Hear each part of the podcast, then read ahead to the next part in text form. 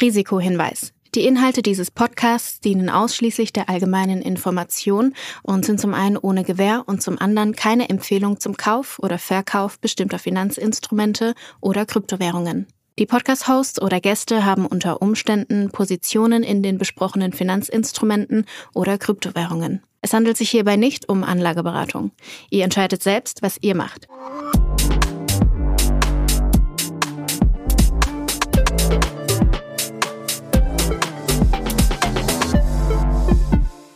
Es ist Folge 66 von Alles Coin Nichts Muss. Julius, 66, Schnapszahl. Wie geht es dir? Trinkst du schon? nee, ausnahmsweise trinke ich mal nicht. Aber gut, wir nehmen ja, wir nehmen ja heute mal wieder an einem Donnerstagnachmittag auf. Da wäre es, glaube ich, noch äh, eher vertretbar als Freitagmorgens. Aber auch das ist nicht der Fall. Ich äh, verbringe meine Tage aktuell damit, hatte ich ja schon gesagt, immer so ein Auge auf die Tour de France äh, zu werfen nachmittags. Das äh, wird jetzt heute schwierig, äh, weil du mich zu einer Nachmittagsaufnahme zwingst. Aber ich verzeih's dir. Ähm, ich hätte aber eher Interesse daran zu wissen, wie es dir geht. Äh, gibt es Dein Buch gibt es schon, das bräuchte ich nicht fragen. Ich habe es ja schon zu Hause. ich habe auch schon die ersten Seiten, äh, ersten Seiten gelesen. Ähm, bin auch nicht allzu weit gekommen. Wie ist das angelaufen? Und die Frage aller Fragen: Bist du schon ein WorldCoin-Jünger äh, geworden? Uiuiui. Ähm, Okay, ich versuche die Frage mal von hinten aufzurollen. Thema WorldCoin äh, war ja die Hausaufgabe, dass ich meine Iris scannen lasse äh, und dann halt quasi einmal nach Berlin dafür cruise. Das Problem ist, ich hab's wie schon erwartet diese Woche leider nicht geschafft. Äh, hatte zwei Gründe. Der erste ist, dass ich, wie man es vielleicht hört, immer noch ein bisschen angeschlagen bin und dementsprechend die letzte Woche das Bett gehütet habe. Und auf der anderen Seite wir halt sehr mit der Buchpromo aktuell eingespannt sind. Ich tinge gerade von irgendwie einer Podcast Podcastaufnahme zur nächsten, ähm, versuche irgendwie hier ein bisschen Pressearbeit zu machen, versuche hier irgendwie Social Media anzuschieben und solche Geschichten. Aber ich muss sagen, es hat sich gelohnt, weil guck mal, Guck mal hier, ich weiß gar nicht, ob du das sehen kannst. Ich halte es in die Kamera für die Leute, die hier auf YouTube unterwegs sind. Siehst du? Boah. Siehst du, was da, was da auf diesem Buch prangt? Das ist der Spiegel-Bestseller. Yes! Button. Das ist der Spiegel-Bestseller-Button. Wir haben es tatsächlich geschafft. Also vielen, vielen Dank an all die Leute, die hier zugehört haben und äh, auch bestellt haben. Also und für die Leute, die sich jetzt fragen, okay, worüber redet der Kerl eigentlich? Äh, mein Kollege Noah Leidinger und ich, wir haben ein Buch geschrieben im Rahmen von dem Ohne Aktien wird schwer Podcast, haben versucht, irgendwie so die besten Geschichten aus dem Podcast in ein Buch zu gießen und daraus so Börsenlektionen abzuleiten, die vielleicht etwas mehr ja, zeitlich gültig sind als die Beispiele, die wir dann halt als solches nutzen. Also wir haben es versucht, sehr praxisnah aufzuziehen, äh, ohne dass es jetzt innerhalb eines Jahres veraltet ist, sondern halt immer gesagt, okay, was, selbst wenn die Firma vielleicht in einem Jahr nicht mehr existiert, was können wir da einfach äh, von der Börse her für lernen? Äh, ich bin sehr gespannt, was du sagst, wenn du da durch bist. Aktuell die Verkaufszahlen sehen, wie gesagt, sehr, sehr gut aus. Spiegel Bestseller haben wir diese Woche geschafft. Wir sind auf Platz 2 gelandet. Wir haben es nicht geschafft, Platz 1 zu verdrängen. Das ist auch komplett gestört. Also da ist so ein Buch, was irgendwie seit 341 Wochen auf Platz 1 der Spiegel Bestseller Charts ist. Das, äh, ich, ich weiß nicht, ob wir jemals da irgendwie hinkommen werden. Aber ich muss dir sagen, ich bin sehr, sehr happy. Jetzt, wo du es gerade erzählt hast, ähm, hätte ich mal, glaube ich, so eine Challenge für dich. Sei mal, in, uh in einem wenn's Jahr. Wenn es damit was zu tun hat, noch ein Buch zu schreiben, dann bin ich erstmal raus. ja, das sage ich ja, in einem Jahr. Du hast jetzt, du hast jetzt ein Jahr, um deinen äh, dein Bestseller-Status zu feiern. Ähm, und äh, das bitte bei LinkedIn nur noch äh, mit Herr Bestseller äh, angeschrieben zu werden. Ähm, und nee, ich meine, aber was mir gerade eingefallen ist, so wie ihr das Buch aufzählt, ist ja eigentlich, äh, ist eigentlich, äh, finde ich sehr, sehr cool, dass er quasi anhand von Beispielen ja erklärt, wie man den Aktienmarkt zu verstehen hat, wie man aber auch Unternehmen bewerten kann ähm, und, ähm, und so weiter. Das ist ja eigentlich auch sehr gut übertragbar auf den Kryptomarkt, oder? Also, ich meine, ähnliche Fragen ähm, kriegen wir ständig geschickt. Äh, wie muss ich mir Tokens anschauen? Wie kann ich irgendwo sehen, ob was ein Scam ist, was nicht? Wo trade ich die und so weiter. Also es gibt ja auch sehr, sehr viele Fragen, äh, die man auch relativ zeitlos, glaube ich, anhand von ähm, Beispielen äh, besprechen kann. Also wenn du in einem Jahr wieder Lust hast, ein Buch zu schreiben, könntest du das gleiche wahrscheinlich auch äh, nochmal für ähm, im Kryptomarkt machen. Werden die Verkaufszahlen wahrscheinlich nicht so hoch sein, aber ähm, vielleicht oh, das kommt ganz auf so den Markt dann an. Es kommt ganz genau. auf den genau. Markt an. Aber heißt das eine ist wieder Bitcoin-Halving und dann äh, bist du nochmal Spiegel-Bestseller. Platz 1 dann auch. ja, es ist dann äh, ohne Krypto wird schwer. Äh, falls hier unser Verleger, der gute Jürgen Diesel, zuhört, äh, also hier Julius Nagel hat da einen Vorschlag. Ähm, Jürgen, falls du das hörst, äh, melde dich gerne, wenn du Bock auf das Projekt hast, dann können wir mal brainstormen, ob wir das in einem Jahr angehen. Ansonsten werde ich jetzt erstmal ein bisschen in Champagner baden und mich nicht damit auseinandersetzen, ein weiteres Buch zu schreiben, weil du glaubst nicht, was für ein ein Pain das auch war. Also ich meine, Noah und ich, wir haben, glaube ich, einen ganz guten Prozess gefunden. Ich hatte dazu heute auch einen LinkedIn-Beitrag gemacht, äh, wo ich versucht habe, so ein bisschen runterzubrechen, wie wir das Buch überhaupt geschrieben haben. Weil wenn zu zweit, wie, wie schreibst du sowas? Äh, wir hatten dann vorher überlegt, halt zu sagen, pass auf, jeder schreibt irgendwie ein Kapitel. Da haben wir auch schnell festgestellt oder haben es gar nicht erst versucht, sondern uns im Voraus schon gedacht, okay, ist eigentlich blöd, weil du weißt nicht, was der andere gerade schreibt und dann erzählst du manche Dinge vielleicht doppelt und das ist irgendwie auch blöd und vielleicht ist der Bruch dann auch zu hart. Also haben wir es halt wirklich so gemacht, dass Noah immer morgens geschrieben hat, ich immer abends und wir haben immer direkt da weitergeschrieben, wo der andere aufgehört hat. Ähm, bisher hat es noch niemand festgestellt, dass zwei Leute geschrieben haben. Ich weiß nicht, ob du der Erste sein wirst, dem es auffällt. ähm, aber das ist halt echt ein richtig geiler Motivator und ich glaube, ich würde, wenn ich nochmal ein Buch schreibe, das auf jeden Fall nochmal so machen, ähm, weil egal wie müde du bist, du willst einfach nicht, dass dein Co-Host oder dein Co-Autor, ist es ja in dem Fall, äh, morgens aufsteht, äh, sich an sein Buch setzt oder euer Buch setzt und dann auf einmal feststellt, dass du nichts zu Papier gebracht hast. Also setzt du dich hin, egal wie müde du bist und schreibst. Und ähm, ich, ich für glaube, alle, die noch, für alle noch, die noch in der Schule oder in der Uni sind, äh, könnt ihr ja mal ausprobieren bei der nächsten Hausarbeit. ähm, Flo hat hier eine, was ganz Innovatives äh, an den Markt gebracht. Bei der nächsten Teamarbeit äh, einfach mal diesen Modus ähm, ausprobieren und dann äh, schön die, die äh, Kommilitonen, Kommilitonen unter Druck setzen. Ja, genau. Also wirklich, für mich war das der Gamechanger. Ich glaube, ich wäre äh, niemals so schnell so weit gekommen. 330 Seiten in, äh, weiß ich nicht, ich glaube, drei Monate war effektive Schreibezeit bei uns. Letzte Woche dann, also in der letzten Woche des Schreibens sind wir nach Mallorca auch geflüchtet und haben da nochmal Workation gemacht und irgendwie noch einmal komplett in den Tunnel abgetaucht. Ähm, ja, dann nochmal so, ein, so einen Monat irgendwie Korrektur und den ganzen Kram. Und äh, also das, wenn du es alleine gemacht hättest, hätte ich es nicht in sechs Monaten geschafft. Also das wäre halt Illusion gewesen, sondern da hättest du wahrscheinlich irgendwie neun bis zwölf Monate gebraucht. Das brauchst du uns nicht sagen, Flo, weil wir wissen, dass deine Doktorarbeit immer noch nicht fertig ist. Und die hast du schon, die hast oh, schon vor fünf Jahren du, angefangen. Warum musst du denn diesen Moment der Feierei hier mit so einem Thema zerstören? Ich würde sagen, wir wechseln schnell das Thema und steigen am besten direkt in unsere Krypto-Stories ein, die wir diese Woche so ein bisschen vorbereitet haben. Wir haben eigentlich geplant, ähm, dass wir diese Woche mal da so einen kleinen Zwischenrecap schon mal machen zu unseren Predictions, die wir hier am Jahresanfang rausgehauen haben. Ich habe mir die Folge tatsächlich auch die Woche nochmal angehört und habe versucht, so ein bisschen zu rekonstruieren, was wir eigentlich von einem halben Jahr gefaselt haben, ob das blöd war, ob das, ob das klug war, ähm, zu welchem Ergebnis wir gekommen sind. Das werden wir gleich gemeinsam, glaube ich, so ein bisschen erarbeiten für alle Hörer. Ähm, aber bevor wir darüber sprechen, habe ich noch eine andere Frage an dich. Und zwar, was ist Larry the Bull? Larry the Bull. Ähm, Larry Fink, der CEO von, der CEO von, von BlackRock, äh, vom größten äh, Vermögensverwalter der Welt, ähm, den du ja vorgeworfen hast, dass sie den Bitcoin-ETF gar nicht aufsetzen, weil sie an Bitcoin oder Krypto glauben, sondern einfach nur, dass das so ein Cover-Your-Ass-Move ist, kostet sie wenig, wenn es funktioniert, super, wenn es nicht funktioniert, naja, Ich habe es äh, als Möglichkeit in den Raum gestellt. Ja, jetzt mach mich mal hier nicht so nieder. So, der war gestern auf jeden Fall bei, ich glaube, Fox Business, ähm, warte mal, Fox Business, ja, also großer amerikanischer äh, Fernsehsender. Und hat dort mal 15 Minuten ähm, und wir können das, äh, ist auch auf YouTube, können wir das mal verlinken, ähm, zum Thema Krypto und Bitcoin gesprochen. Und äh, ist schon, schon ganz interessant äh, zu sehen. Das ist ähm, äh, jemand, der vor fünf Jahren sich noch geäußert hat, dass Kryptowährung ähm, und Bitcoin äh, primär nur für Geldwäsche und quasi Quatsch verwendet werden. Und der stellt sich jetzt hin und sagt, äh, wir glauben voll an die Digitalisierung, wir glauben voll an die Tokenisierung von Assets, äh, Bitcoin ist digitales Gold und so weiter und so fort. Er hat immer so richtig die, den, den Bull-Case äh, da zum Besten gegeben.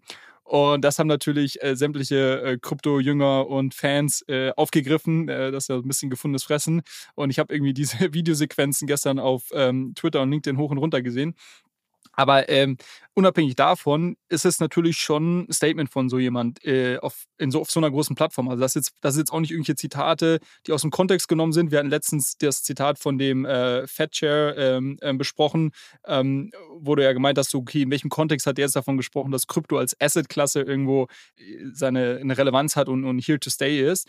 Ähm, und ich meine, Larry, Larry Fink hat sich jetzt in einem ähnlichen Kontext eigentlich fast noch bullischer geäußert und wirklich, ähm, ja, auch schon mal gezeigt, wie er da über die Jahre ähm, scheinbar äh, scheinbar einen kleinen Sinneswechsel ähm, vollzogen hat und ähm, der hat einfach sich 15 Minuten mal sehr, sehr positiv ausgedrückt und deshalb Larry the Bull.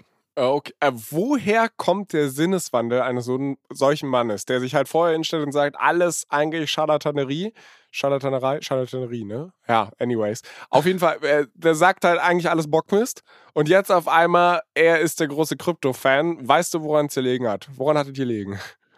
Nee, schwer zu sagen. Ne? Also gab ja schon mehrere solche Leute. Ich glaube, ähm, hier ähm, hier ist der Jamie Dimon von äh, JP Morgan, der war, glaube ich, auch so ein Kandidat, der irgendwie mal super kritisch war und dann wieder positiv. Ähm, äh, Bill Ackman, auch bekannter Hedgefondsmanager aus den USA, auch irgendwie lange Zeit auf Krypto geschimpft, dann mal wieder super bullish gewesen. Mittlerweile weiß ich es nicht, wo er steht.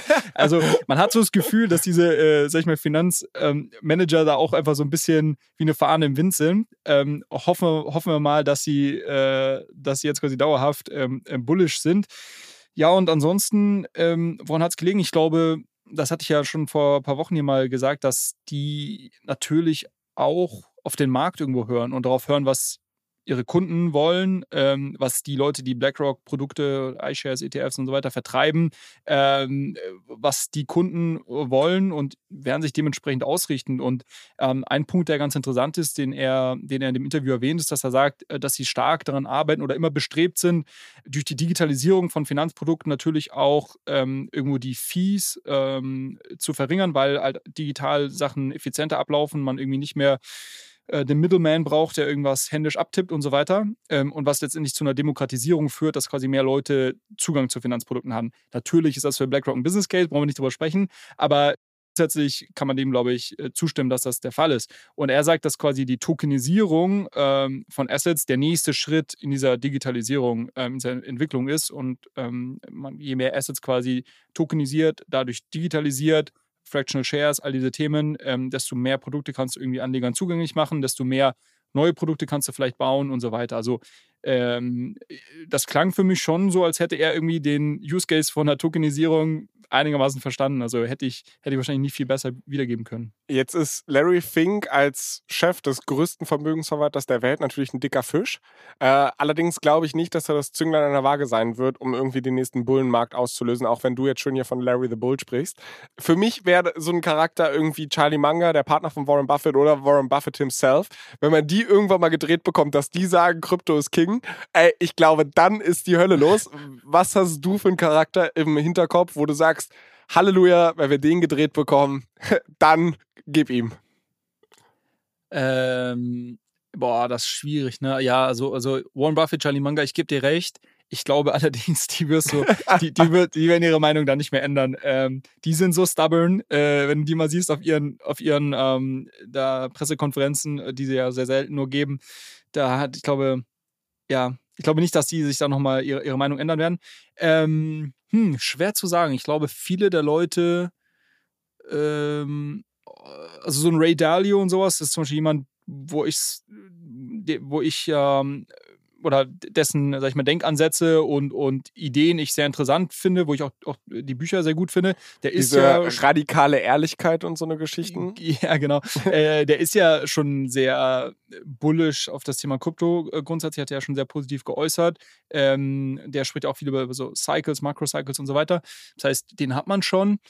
Ähm, ich glaube, so Zentralbanken grundsätzlich, also das ist jetzt vielleicht keine Einzelperson, also vielleicht weiche ich deiner Frage ein bisschen aus, aber äh, gut, meinetwegen, sag, sag nicht Christine Lagarde oder so, aber ich meine Zentralbanken als solche. Äh, aktuell sind die ja eher ähm, zurückhaltend, beziehungsweise arbeiten eher daran, digitale äh, Fiat-Währungen, also äh, sogenannte CBDCs, aufzusetzen. Ähm, ob die dann auf einer Blockchain laufen oder nicht, das ähm, ist von Fall zu Fall unterschiedlich. Ähm, idealerweise äh, tun sie das auch auf öffentlichen Blockchains, nicht auf irgendwelchen, sag ich mal, Private Blockchains. Ähm, aber was natürlich spannend ist, ist, wenn Zentralbanken auch unabhängig davon, ob sie jetzt eine Währung auf einer Blockchain ähm, issuen, ähm, dass sie selber Kryptowährungen äh, als Teil ihrer Reserve halten. Das haben wir, glaube ich, schon einmal angesprochen, ähm, so ein bisschen, dass quasi, äh, wann fangen an, Zentralbanken an, Bitcoin äh, auf ihr Balance Sheet zu nehmen? und vielleicht haben es manche schon gemacht.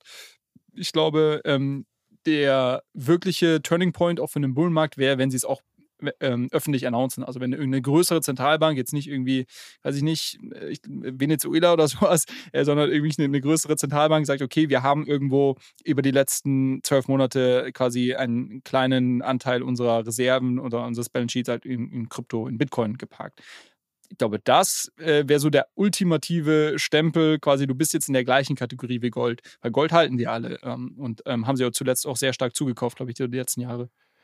Ähm, spannend, auf jeden Fall. Ich glaube, das wird ehrlicherweise eine schwierige Nummer, weil du musst halt überlegen, dass Zentralbanken im Endeffekt ja ein Monopol auf die Geldschöpfung haben. Und ich glaube, sie sehen es einfach sehr, sehr ungerne, wenn dieses Monopol bedroht wird, was es faktisch wird durch Krypto. Ähm, und ja, wobei, ja, warte mal, ich muss äh, mal ganz kurz, ich glaube eben nicht, weil ich glaube, dadurch, dass du es quasi äh, hältst, gemeinsam mit einer Commodity wie Gold, ähm, sagst du quasi, okay, Bitcoin ist für mich auch eine Commodity und, und das quasi dieses, dieses Thema, dass Bitcoin irgendwo jetzt eine, eine oder das Kryptowährung, Zentralbankwährung ersetzen, ich glaube, das ist eh schon so ein bisschen vom Tisch. Ähm, also das Risiko sehe ich gar nicht so, sondern ich glaube eher, was du quasi damit machen würdest, würdest im Bitcoin so einen, so einen Commodity-Stempel la Gold verleihen. Ja, weiß ich gar nicht. Also okay. kann sein, ich verstehe deinen Punkt. Nur ich könnte mir halt auch gut vorstellen, dass der Narrativ dann gesponnen wird, von wegen, hey, hier ist eine zentrale Institution, die eigentlich für die Schöpfung der Geldmenge zuständig ist und die sagt jetzt, das ist legit und deshalb, warum überhaupt eigentlich noch normales Geld verwenden, wenn dieses digitale Geld doch viel, viel besser ist. Dass es vielleicht dieser Narrativ auch Lücken hat, verstehe ich, aber es könnte einer sein, der gesponnen wird und ich glaube, den möchte man vermeiden und deshalb ist es ein bisschen schwierig. Dann Nummer zwei, du hast gerade auch von riesengroßen Zentralbanken gesprochen oder von wichtigen Zentralbanken gesprochen und jetzt nicht Venezuela, ähm, dass die irgendwie ja, Kryptos auf ihr Balance Sheet nehmen. Das finde ich einen tollen Narrativ auch. Aktuell nur technisch halt irgendwie unfassbar schwer. Und damit meine ich gar nicht so vom wenigen Custodity, sondern damit meine ich, guck dir mal die Größe des fucking Balance Sheets von der Fed an. Ja, das ist einfach, da ist der Kryptomarkt ein Staubkorn gegen. Und das Ding ist halt, also du, du kriegst es gar nicht hin, den Dollar äh, aktuell mit Krypto zu backen. Natürlich, wenn der, der könnte ja auch im Wert steigen und dann wäre er auch groß genug und dann würde es genug Bitcoin geben oder whatever. Also es geht ja nicht um die Anzahl, sondern äh, Anzahl mal Wert. Und das kann schon irgendwie klappen. Nur aktuell gibt der Markt das noch nicht her, dass wirklich eine große Zentralbank damit im, im größeren Umfang seine, seine Reserven irgendwie absichert. Aber nichtsdestotrotz, was, ich, ich. Was den Case aber noch einfacher macht. Also ich bin voll bei dir, nur das, das würde quasi bedeuten, dass es schon ausreichen würden, wenn sie quasi einen sehr kleinen Teil in, in Bitcoin, sagen wir mal, Kann investieren. Ähm, der könnte schon eine Welle lostreten und äh, obwohl das dann vielleicht gar nicht irgendwo der, äh, sag ich mal, das große Commitment jetzt ist seitens der Zentralbank, aber ich glaube allein schon so dieses, ähm, wie gesagt, so dieses Statement nach außen offiziell, wir haben Bitcoin quasi all, ähm, wir haben in Bitcoin investiert oder nehmen das in unsere Reserve auf, das das alleine wird, das Announcement würde schon reichen, glaube ich, unabhängig jetzt von der Größe ähm, des Invests. Ja, vollkommen richtig. Und ich würde ganz gerne noch einen Punkt nachschieben, weil du meintest, du glaubst nicht, dass man irgendwie einen Charlie Manga oder Warren Buffett nochmal umgedreht bekommt. Da muss ich halt sagen, also bei Charlie Manga, ja, ich glaube, der ist, also auch wenn er ja immer als der super smarte von den beiden irgendwie abgestempelt wird, kann ich mir auch vorstellen, dass er da einfach sturer oder dogmatischer unterwegs ist. Ich glaube, bei Warren Buffett ist es so, dass er eigentlich ein Pragmatiker ist. Also der Typ hat ja auch selbst mal, ich meine, seine Beteiligungsgesellschaft, die er jetzt hat, äh, die heißt ja Berkshire Hathaway und das ist keine Firma, die er gegründet hat, sondern die er gekauft hat und es war ursprünglich mal eine Textilfabrik, wo er festgestellt hat, ach du Scheiße, was habe ich mir da bloß ans Bein gebunden und dann äh, angefangen hat, die ganzen Cashflows umzuleiten in Investments und damit halt sehr viel Geld verdient hat und irgendwann war es nur noch eine Holding. Ähm, und er sagt heute, dass eigentlich der Kauf von Berkshire Hathaway einer der größten Fehler war, die er je gemacht hat. Und er ist auch sich nicht zu schade, das einzugestehen. Und ich glaube, er hat auch immer gesagt, er wird niemals in Technologie investieren. Und zack, hat er Apple gekauft, bevor die ihren kranken Bullrun hatten. Und damit halt eigentlich den Großteil seiner Kohle gemacht. Also ich glaube, dass der Typ schon switchen könnte. Die Frage ist nur, ähm, also wenn sich die Fakten ändern, wenn du halt wirklich sagst, okay, es ist klar absehbar, dass Krypto die Zukunft ist und wir sehen halt auch eine klare Adoption in diesem Weg dahin, ähm, dann könnte ich mir schon vorstellen, dass das switcht. Die Frage ist nur, wie lange dauert das und hält der arme Mann so lange durch, weil der ist ja jetzt auch nicht mehr der Jüngste. und noch eine letzte Frage dazu, worin würde er dann investieren? Weil ich würde zum Beispiel glauben, dass ein Warren Buffett als, sag ich mal, Value-Investor eher in einen Ether als in einen Bitcoin investieren würde. Ähm, einfach durch die Fundamental Flows ähm, getrieben oder dass man eher sagt, okay, strategisch, ähm, zum Beispiel Circle plant ein IPO irgendwann zu machen, also in die Börse zu gehen. Ähm, da solltest du jetzt die Ohren spitzen und du bist der große Circle-Fan, wie, wir, wie wir wissen. Ähm, dass er dann zum Beispiel sagt, okay, ähm, kauft ein signifikantes Aktienpaket irgendwie bei, bei Circle, weiß ich nicht. Ähm, also der, der Unterschied ist ja auch nochmal, man kann ja quasi äh, in die Adoption oder in die Industrie investieren, auch ohne Kryptowährung selber zu halten. Ist nicht ganz so einfach, aber ist in Einzelfällen möglich. Also ich glaube, äh, beide Cases sind denkbar, also nur um es jetzt einmal klarzustellen. Ne? Ich glaube nicht, dass es ein wahrscheinlicher Fall ist. Ich halte ihn nur nicht für ausgeschlossen. Und da kann ich mir aber vorstellen, dass er sowohl in die Währung als solches, auch wenn er immer sagt, Bitcoin hat eigentlich keinen äh, intrinsischen Wert, ähm, ich weiß nicht, vielleicht ändert sich daran für ihn auch nochmal was. Und dann könnte ich mir auch vorstellen, dass er in Kryptowährung investiert. Den Company Case, insbesondere wenn wir die Adoption sehen, sehe ich auf jeden Fall. Wie gesagt, er ist unwahrscheinlich, aber er ist möglich. Und ja, wir werden einfach ein bisschen abwarten müssen, äh, wie es sich entwickelt und mal, mal gucken, ob der gute Mann noch seine Meinung ändert. Aber naja, es, Jetzt sind wir schon im Predictions-Teil angekommen. Ja, quasi. genau. Ich glaube, das, ist, das ist die perfekte Überleitung für das, was wir eigentlich diese Folge vorhatten. Und zwar, mich, wir, du hattest ja beim letzten Mal so die Idee in den Raum geworfen, hey, wir haben ja am Jahresanfang äh, Prognosen gemacht, lass doch mal gucken, wie wir jetzt aktuell stehen. Meine allererste Frage, bevor wir in die Predictions einsteigen, Warum eigentlich jetzt? Hast du so ein besonders positives Bild von deinen Predictions oder warum bist du der Meinung, dass wir im Juli, also klar ist die Hälfte des Jahres, bist du einfach ein ungeduldiger Typ oder äh, wir, wir, sind hier im Krypto-Podcast, deshalb machen wir alles ein bisschen schneller als andere oder wo, wo kommt die Idee da bei dir her? Äh, du hast eigentlich schon gesagt, genau, wir sind in der Mitte des Jahres genau an, ziemlich genau angekommen und äh, zweiter Punkt, den du gesagt hast, der, glaube ich, auch richtig ist, wir sind ein Krypto-Podcast, hier passiert alles ein bisschen schneller. ähm, also, ich glaube, du hast ja viele Mini-Cycles ähm, und viele Mini-Narratives und äh, sehr, sehr viele äh, News innerhalb eines Jahres. Und ich glaube, es macht auch, ah, weiß nicht, ob es Sinn macht, aber es macht auf jeden Fall Spaß, jetzt auch mal zur, zur Mitte des Jahres zurückzublicken und zu schauen, was ist denn alles schon passiert ähm, und sind wir, gehen wir irgendwie in die richtige Richtung von dem, was wir ähm, in unserer Predictions-Folge gemacht haben oder vielleicht auch jetzt nochmal äh, neue Predictions in den Raum zu werfen. Also ich muss sagen, und das auch nochmal als kleines Vorwort, ich habe mir ja für die Vorbereitung dieser Folge nochmal die Predictions-Folge als solche angehört. Und da muss ich sagen, Hut ab, Julius. Also ich meine, ich habe dich ja schon immer als smarten Typen irgendwie abgespeichert, aber wenn man mit so einem gewissen Abstand die Folge nochmal gehört hat, habe ich mir gedacht, okay, Ganz vieles davon klingt wirklich sehr sinnvoll und ich bin sehr happy, dass ich von dir über den Crypto-Space was lernen darf. Also dementsprechend schon mal großes Lob. Was am Ende davon jetzt wirklich haltbare Predictions waren, werden wir jetzt gemeinsam herausfinden. Aber das würde ich schon mal vorweg, falls das jetzt hitziger werden sollte, vorwegschieben.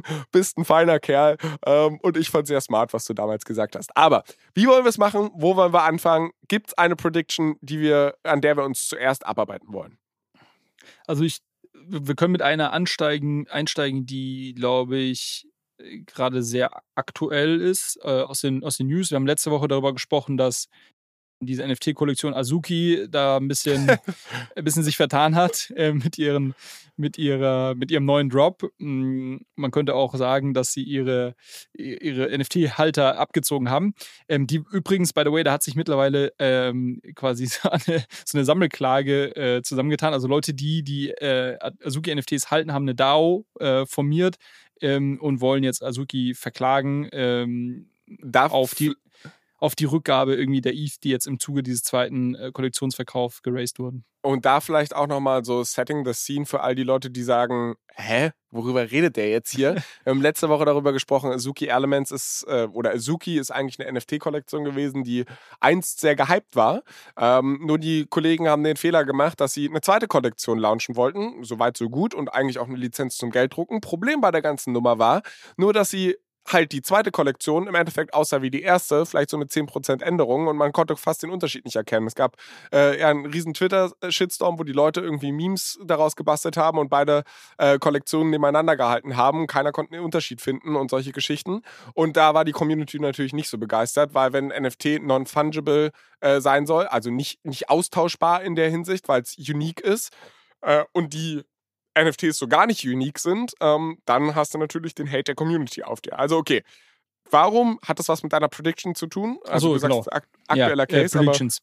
genau, Predictions. Ich glaube, ein Thema, äh, was ich ja angesprochen hatte, ähm, war, dass ich, dass ich glaube, oder dass wir im Q4 letzten Jahres ja die meisten ähm, Tokens äh, schon sehr stark äh, runtergegangen waren. Also dann vor allem November, Dezember nach FTX, sag ich mal, war ja irgendwie so, glaube ich, die, die maximale Panik ähm, im, im, im, Markt gewesen und irgendwie die ganzen, ganzen Tokens, sei es im DeFi-Bereich oder auch in, in irgendwie Infrastructure, waren irgendwie an ihren Bottoms angekommen, teilweise 80, 90 Prozent down. Meine Beobachtung damals war ja, dass vor, also aus irgendeinem Grund, die NFT-Kollektionen sich einigermaßen stabil gehalten haben. Auf sehr, sehr niedrigen Volumina, muss man dazu sagen. Also es wurde nicht viel gehandelt bei jetzt den größeren Kollektionen, ähm, wie einem Azuki, wie Board Apes und, und anderen. Ähm, aber der, der Floor Price in ETH, also klar, die, dadurch, dass sie in ETH bepreist werden, hatten die natürlich trotzdem einen Wertverfall, weil ETH als Asset äh, ähm, stark äh, verloren hat am, ähm, am Markt.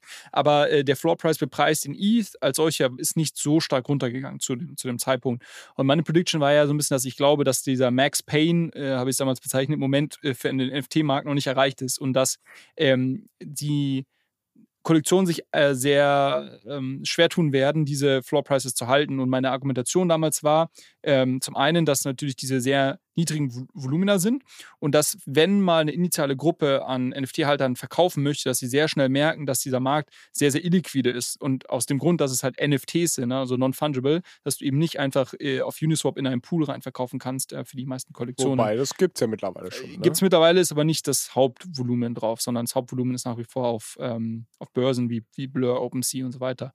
Ähm, und meine zweite Argumentation oder mein zweites Reasoning war so ein bisschen, dass ich gesagt habe, ich glaube, dass die Narrative und die Trends mit der Zeit abnehmen werden. Also die Leute, die irgendwie 2021 gesehen haben, dass Eminem einen Board Ape gekauft hat, wahrscheinlich hat er ihn nicht mal selber gekauft, sondern er war irgendwie gesponsert, ähm, und daraufhin dann gesagt haben, boah, das ist jetzt irgendwie hier der, der heiße Scheiß, äh, ich muss ja auch einsteigen. Ähm, das ist halt, also das, das, ähm, das nimmt ab, dieser Effekt über die, über die Zeit. Irgendwann werden diese Promis nicht mehr ihren Board Ape bei Twitter als Profilbild haben. Und irgendwann, äh, weißt du, ich mein Vergleich ist ja immer diese, diese Ed Hardy-Shirts, irgendwann sind die nicht mehr cool. Und, und ähm, ich glaube, dass das quasi, ähm, dass das auch dazu führt, dass die sich quasi mittelfristig schwer tun werden. So, das war so ein bisschen meine, mein, mein Reasoning dahinter. Ich glaube, wir haben es jetzt gesehen im Markt, ähm, vielleicht auch ein bisschen aus einem anderen Grund, den ich zu dem Zeitpunkt natürlich noch nicht, noch nicht kannte, und das ist, das ist Blur und was, was Blur bewirkt hat. Ähm, aber wir haben auf jeden Fall gesehen, dass die ganzen Blue-Chip-NFT-Kollektionen massiv an Wert verloren, Wert verloren, haben. Und da kommt jetzt eben dieses Azuki-Event nochmal rein. Ähm, Azuki äh, oder dieser Fail, den wir gerade beschrieben haben, der hat dazu geführt, dass nicht nur die äh, Azuki-Kollektion ähm, stark an Wert verloren haben, sondern irgendwie gefühlt alle NFT, ähm, großen NFT-Kollektionen jetzt in der letzten Woche nochmal 20, 30 äh, Prozent plus teilweise ähm, vom Floorprice am, äh, Wert verloren haben. Ähm, und man schon so ein bisschen die Blogs und die Newsartikel gelesen hat, okay, NFTs sind tot und so. Ähm, also das ist jetzt irgendwo schon schon sehr bitter langsam, ähm, was, was da passiert. Ähm, ich glaube, ja, eine Sache, die, die sehr, da sehr stark reingespielt hat, war natürlich das ganze ähm, das Thema Blur, also Blur als neue Börse, die dann auch einen Token rausgebracht haben und ähm, gewisse Sachen sehr stark incentiviert haben, ähm, damit man diesen Token bekommt. Und das hat dazu geführt, dass Leute sehr stark auf Blur so eine Art Farming betrieben haben. Und dann zum Beispiel irgendwelche Leute, die eigentlich gar nichts mit dieser Kollek mit gewissen Kollektion äh, zu tun haben. Also bleiben wir mal beim Beispiel Board Apes. Ähm, du hast irgendwie, willst eigentlich nicht irgendwie net long Board Ape sein, aber Blur incentiviert es halt, dass du halt irgendwie sehr viele Board Apes kaufst und wieder verkaufst und so weiter. Ähm, und das hat dazu geführt, dass zu gewissen äh, Zeiten dann Leute, ähm, so Blur Farmer, plötzlich irgendwie 40, 50, 60 Board Apes im Portfolio hatten, weil sie quasi diesen, diesen Token farmen wollten, ähm, den Blur-Token, ähm, und die dann irgendwann auch wieder am Markt gedumpt haben. Und das hat jetzt ähm, oder jetzt in dem Azuki-Event hat man gesehen, dass das jetzt ähm, dazu geführt hat, äh, wenn die Preise eh dann fallen, dass die Leute, die quasi die NFTs ähm, nur halten, weil sie irgendwie einen Blur-Token farmen, aber gar nicht irgendwie langfristig in dieser Kollektion irgendwie beteiligt sein wollen, dass die dann in so einem Moment halt irgendwo auch einfach alles abstoßen, was dann die Preise noch mal stärker nach unten zieht. Also gab es so eine ganz schöne Analyse, die ich gesehen habe, wo man gesehen hat, wie, ich glaube, es war irgendwie welcher Anteil der ähm, Board Ape Halter jetzt verkauft hat in den letzten Wochen. Und das war sehr gering. Das war irgendwie, ich glaube, 10, 15 Prozent. Also über 80, weit über 80 Prozent haben ihre Board Apes nicht angefasst im letzten halben, dreiviertel Jahr. Ähm, so, das sind wahrscheinlich die Leute mit High Conviction, die langfristig an diese Kollektion glauben als, als Asset irgendwo. Ähm, aber es hat ausgereicht, dass dieser kleine Anteil an Leuten, die scheinbar, ähm, also Blur-Farmer auch waren unter anderem, dass die halt äh, teilweise gehebelt gehandelt war, haben, dass die quasi sich mehrere Board Apes gekauft haben, die sie aber gar nicht halten wollen. Und die haben gedumpt und deshalb zieht es halt diese Floor Prices runter. Da sieht man wieder, wie illiquide die Märkte halt dann sind. So, ich glaube, deshalb sind wir heute an dem Punkt, wo wir sind. Äh, NFTs, also wenn man Blue Chip NFTs hält und die 2021 oder Anfang 22 gekauft hat, ist man wahrscheinlich sehr, sehr tief in den roten Zahn aktuell. Ja, jetzt ist die Frage, wie geht's weiter? Haben wir Max Payne mittlerweile gesehen? Ähm, würdest du sagen, es geht nochmal weiter runter, bevor es wieder hochgeht? Geht's überhaupt irgendwann mal wieder hoch? Oder sind diese ja. Profile-Picture-NFTs generell tot? Oder äh, sag du mal. Ja, gute Frage. Ich glaube, es ist schon so ein bisschen vergleichbar mit dem, was wir 2018, 19 bei vielen ähm, Tokens, die ähm, zuvor als ICOs gelauncht haben, äh, gesehen haben. Also da gab es auch diesen riesen Hype. 17 irgendwie, jeder hat plötzlich irgendwelche ICOs gemacht, Tokens gelauncht, die erstmal auch irgendwo zum Teil wenig Sinn hatten ähm, und wenig Wert irgendwo haben sollten. Ähm, und die sind dann alle runtergegangen und viele von denen sind auch nie wieder hochgekommen. Und ich glaube schon, dass das bei der NFT-Kollektion auch, auch ähnlich sein wird, dass ähm, nicht allzu viele von denen wirklich ähm, ja, wieder zu ihren All-Time-Highs hochkommen oder wieder ähm, signifikant äh, an Wert äh, zulegen werden. Klar, das ist sehr korreliert. Wenn jetzt irgendwie ein Board Apes und CryptoPunks durch die Decke gehen, kann ich mir vorstellen, dass dann andere auch nachziehen. Ähm, aber ich glaube schon, also ich glaube nicht, dass NFTs tot sind, das überhaupt nicht. Ähm, ähm, die Frage, die relevantere Frage ist, glaube ich, die, was du danach gestellt hast, sind quasi Profile-Picture-Kollektionen so ein bisschen tot. Das glaube ich schon eher, beziehungsweise. Oh, geil, ey. Ich habe ich habe so, einen geilen, so einen geilen Episodentitel jetzt schon im Kopf. So, Julius Nagel sagt, eine Profile Picture NFTs sind tot. Ähm, oder irgendwie ja, sowas. Das finde ich klasse. Genau.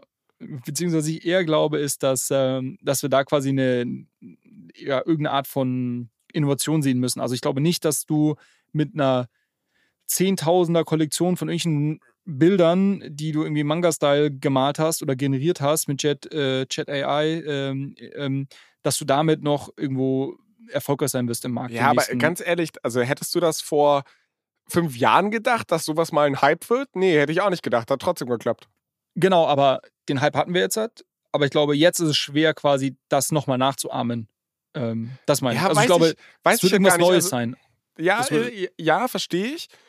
Und irgendwie intuitiv sage ich, würde ich genauso unterschreiben, weil es für mich keinen Sinn ergibt. Aber wenn ich mir anschaue, es gibt so viele andere Phänomene, dass halt irgendwie eine Luxusbrand irgendwie jetzt ein neues T-Shirt rausbringt, was genauso ein T-Shirt ist wie jedes davor und was nur minimal geändert ist und wo es aber einfach nur um Status signalisieren geht und wo dann die Leute sagen, ja, ich muss aber die neueste Variante davon haben oder die neueste Limited Edition, ganz egal, ob ich das T-Shirt schön finde oder nicht, ich kaufe mir das jetzt. Warum sollte das nicht, also es ist ja Social Behavior, das ist ja, nicht nee, zwangsläufig, ich brauche da das. Ich, da bin ich voll bei dir. Ähm, ich ich glaube, muss man es vielleicht nochmal anders formulieren. Also ich glaube, dass das dann irgendwie anders ausschauen muss. Also ich glaube quasi, der, die Art von Profile-Picture-Kollektion, die wir jetzt gesehen haben im letzten Cycle, ich glaube, die wird nicht nochmal wirklich hochkommen. Okay, verstehe. Also ähm, da werden ein paar Kollektionen, also zum Beispiel CryptoPunks, gut, die gab es ja auch schon davor. Ich glaube auch, dass Board Apes da irgendwo sich wiederholen werden oder irgendwo überleben werden. Ähm, ich glaube, okay, das ist vielleicht eine Prediction. Ich glaube nicht, dass sie nochmal zu ihrem Alltime high von irgendwie 120 ETH kommen werden oder was es war. Das kann ich mir beim besten Willen nicht so vorstellen. Gestört, ey. Äh, äh, genau. Ähm, und, ähm, aber ganz viele werden, werden gar nicht mehr hochkommen. Ja. Und ähm, haben, deine Frage war noch, haben wir Max Payne schon gesehen oder ist das jetzt der Bottom? Das ist super schwer zu sagen. Ähm, dem, was ich gerade gesagt habe, dass viele gar nicht mehr hochkommen und äh, ist das wahrscheinlich noch nicht der Bottom. Ähm, aber ich glaube, temporär, wenn man sich so umhört und irgendwie alle alle Leute, die NFTs ähm, investiert haben und sehr schwer im Schwitzen sind, glaube ich. Ähm, es fühlte sich schon so bottom-mäßig an. Ähm, ich würde jetzt trotzdem aktuell keine, keine Board Apes kaufen oder sowas ja, für 30 ETH. Okay, ich vermerke mal hier in unserer Liste und ich muss da an dieser Stelle einen ganz, ganz großen Shoutout geben an äh, einen Hörer von uns, der sich die Mühe gemacht hat, die Folge, die wir gemacht haben zu den Predictions, einmal in einem schönen Excel-Doc zusammenzufassen. Äh, Klaus Osterbauer heißt der. Äh, Nochmal vielen, vielen Dank an dich, weil das hat mir bei der Vorbereitung hier unfassbar geholfen. Ich mache jetzt mal einen Haken hinter deine NFT-Prediction, ist im Endeffekt jetzt schon aufgegangen. Wir haben die Hälfte des Jahres rum. Hast du gemacht, kriegst einen Schulterklopfer, toller Julius. So, pass auf, ich klopfe mir selbst auf die Schulter, äh, weil es ja sonst hier niemand tut, äh, weil ich habe ja auch eine Prediction gemacht. Äh, nicht nur eine in der, in der Folge, aber wenigstens eine, die aufgegangen ist. Die habe ich zwar zugegebenermaßen auch noch von Noah geklaut, aber anyways, ihr, du hörst es dir jetzt trotzdem an. Und zwar, kannst du dir, kannst du dir denken, welche Prediction es ist? Ich meine, es geht um Coinbase. Um ah, korrektamente, Herr Nagel. Ähm, genau, ich hatte am Anfang des Jahres so ein bisschen predicted, wie gesagt, mit Noahs Zutun, dass äh, ich glaube, dass Coinbase eine recht attraktive Hebelwette auf den Kryptomarkt ist. Weil das Problem, also damals, wo wir gesprochen haben, war Coinbase um die 8, 9 Milliarden US-Dollar wert.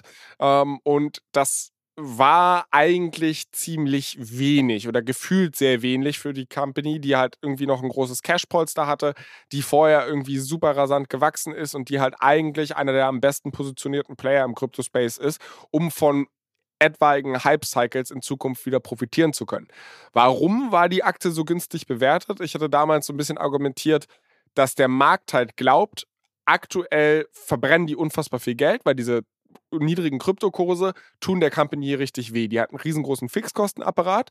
Das ist ein Segen, wenn die Kryptokurse steigen, weil dann steigen die Kosten nicht und du machst halt pure Profit. Aber wenn die Kurse sinken, dann hast du weniger Transaktionsgebühren, die du einnehmen kannst, was wiederum bedeutet, dass du weniger Geld zur Verfügung hast, um deinen Fixkostenblock zu decken und dann halt schnell in die Verlustzone reinschlitterst und das kann richtig wehtun. Und der Markt hatte damals, hat es ein bisschen angenommen, dass Coinbase unter Umständen wirklich pleite gehen könnte. Ähm, und das wäre definitiv ein Risiko gewesen, was man damals auch in Kauf hätte nehmen können, wenn man die Aktie kauft. Aber wenn sich dieses Risiko, also wenn wir einen Bullenmarkt haben, dann würde Coinbase überproportional gewinnen, weil nicht nur der Anstieg der Kryptokurse zu höheren Gewinnen führt und die Börse das einpreist, sondern gleichzeitig die Angst von der Insolvenz rausgeht und die Aktie wahrscheinlich sprungartig hochgehen wird. Und das ist glücklicherweise so halb eingetreten. Also ich meine, die Aktie hat seit Jahresanfang, und ich weiß jetzt so ein Crypto-Bro wie dich, den langweile ich damit, aber 100% seit Jahresanfang gemacht oder mehr als 100%. Und ähm, ich würde sagen, Prediction aufgegangen, oder? 100%. Ich frage mich nur, also ich glaube auch das Reasoning, was Noah bzw. du da, ähm, was, was er gesagt hat, ist auch genau richtig. Ähm, jetzt haben wir aber keinen Bullenmarkt gesehen eigentlich. Ne? Also die, die ist eigentlich ja ganz interessant. Also ich glaube, dass das, was du gesagt hast, äh, wäre interessant quasi, würdest du das heute immer noch unterschreiben? Würdest du sagen, dass Coinbase aktuell immer noch, sag ich mal, äh, interessant ist als gehebelte Wette auf den Kryptomarkt? Ich glaube, ähm, um das vielleicht schon vorwegzunehmen, ich glaube, dass, dass sich Coinbase natürlich auch so ein bisschen erholt hat, einfach dadurch, dass so ein bisschen die Angst aus dem Markt rausgegangen ist.